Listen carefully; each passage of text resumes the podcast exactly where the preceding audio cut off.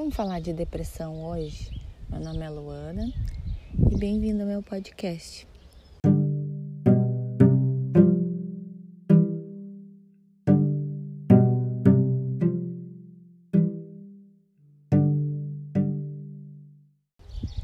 Sabe, eu vejo muitas pessoas e postagens falando sobre depressão, incentivos para que as pessoas venham se abrir, que possam contar com ela, que estão ali para ouvir, que não importa em ficar junto com a gente, que a nossa vida é mais importante, que não querem perder mais um amigo para depressão, que a depressão tem cura, que a atividade física ajuda a regular o hormônio, aqueles que, que deixam a gente mais triste, que conversar com Deus ajuda a aliviar a depressão que sentimos, que Deus, que Deus também vai nos curar desse sentimento que nos fere tanto, ou que precisamos falar quando isso está acontecendo, porque às vezes não dá para notar que a pessoa está passando por isso. Porque ela é sorridente, cheia de amigos, é divertida, tem uma família linda, se ama, está sempre bem arrumada, se cuidando. E que o suicídio por depressão? E como assim depressão? Mas com ela, e o que ela tinha na cabeça, ela deixou uma família linda para trás, uma carreira brilhante, ela tinha a casa dos sonhos, nossa, ela não pensou antes de fazer? Ela acabou não só com a vida dela, mas ela acabou com uma família toda. O que será dos filhos? E por aí vai. Mas sabe aquele dia que você sentou do lado dela e você perguntou: E aí, tudo bem? E ela respondeu: É, tá indo, só não tô num bom dia. E aí você disse: Mas agora vai, vai passar, o trabalho vai te ajudar a esquecer. Pois é, ela passou a noite em claro chorando, vigiando a filha e o marido para ver se eles estavam bem. Quando o despertador tocou, ela se arrumou, tomou um café e seguiu com uma pequena tristeza. E assim foi por dias. E na noite anterior, antes de dormir, ela pediu para Deus: Deus, não me deixa triste assim, eu não sei o que está acontecendo. E naquele dia no WhatsApp que ela chamou num horário estranho, você demorou para responder e você tinha visto antes, mas esqueceu. Então, ela também estava chorando de medo. Mas medo de quê? De medo, ela precisava de um amigo. E sabe, professora, aquele dia na academia que ela chegou com a cara fechada, de braba? Então ela fez aquilo para não sair chorando no meio da academia. E ela treinou cheia de raiva e saiu com a perna bamba e tonta. Ela estava se punindo para não ser fraca. Sabe, irmã?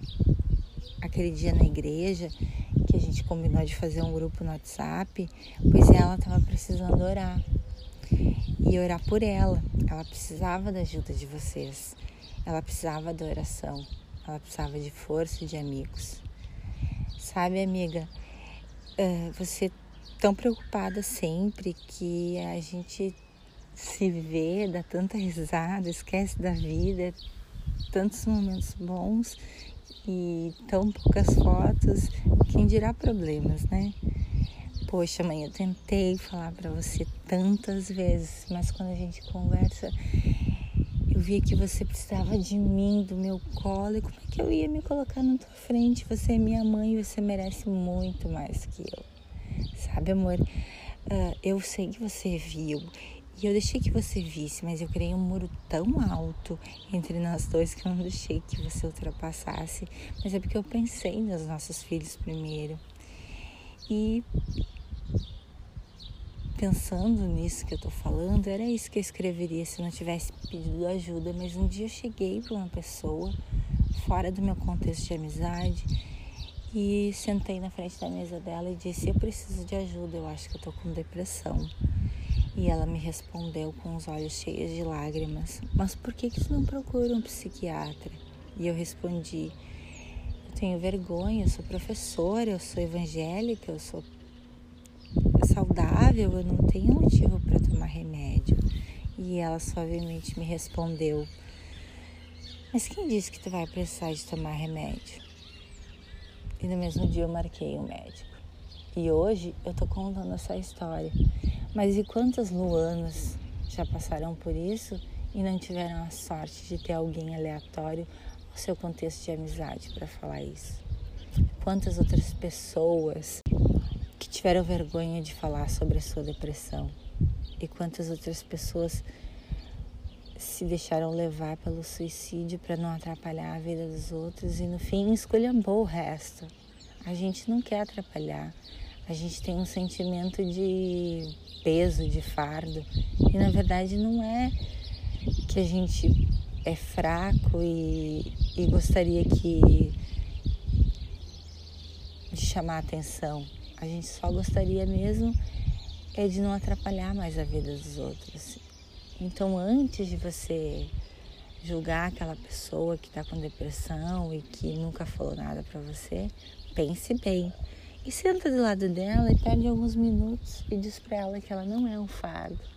Diz que se ela precisar que alguém carregue ela, você vai carregar.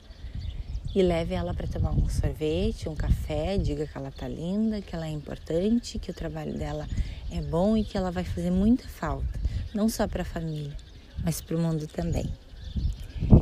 E esse é o meu recado de hoje. Eu espero que vocês fiquem muito bem. Um beijo e até o próximo episódio.